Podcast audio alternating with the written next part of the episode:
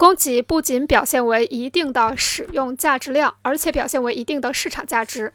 但是，商品的使用价值量与市场价值之间没有必然联系。同一价值额可以表现为不同的价值量。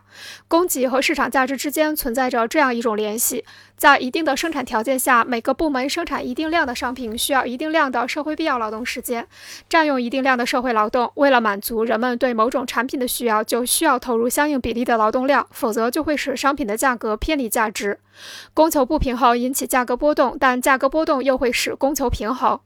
因此，商品按照自身的规律来交换或出售，是遵循了商品平衡的自然规律。